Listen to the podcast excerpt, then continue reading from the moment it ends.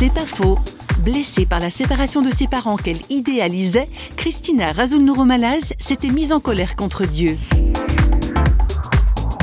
Mon père, a, il a fait des efforts pour qu'on se réconcilie, m'a demandé pardon. Et puis on est allés ensemble euh, à Madagascar. Et donc j'ai une tante qui a vu que j'avais de très très très lourds bagages avec moi, qui a pris le temps de me parler, de me dire que ce qui s'était passé dans ma famille, dans le couple de mes parents, était juste inacceptable.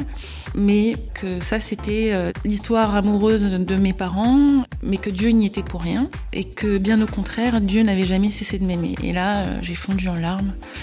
Elle avait ouvert sa Bible, elle avait lu euh, le verset qui dit euh, où Dieu dit euh, tu as du prix à mes yeux et je t'aime. Et c'est quelque chose que j'avais complètement perdu de vue, que je pouvais plus entendre et tout d'un coup qui redevenait audible. C'est pas faux, vous a été proposé par parole.fm.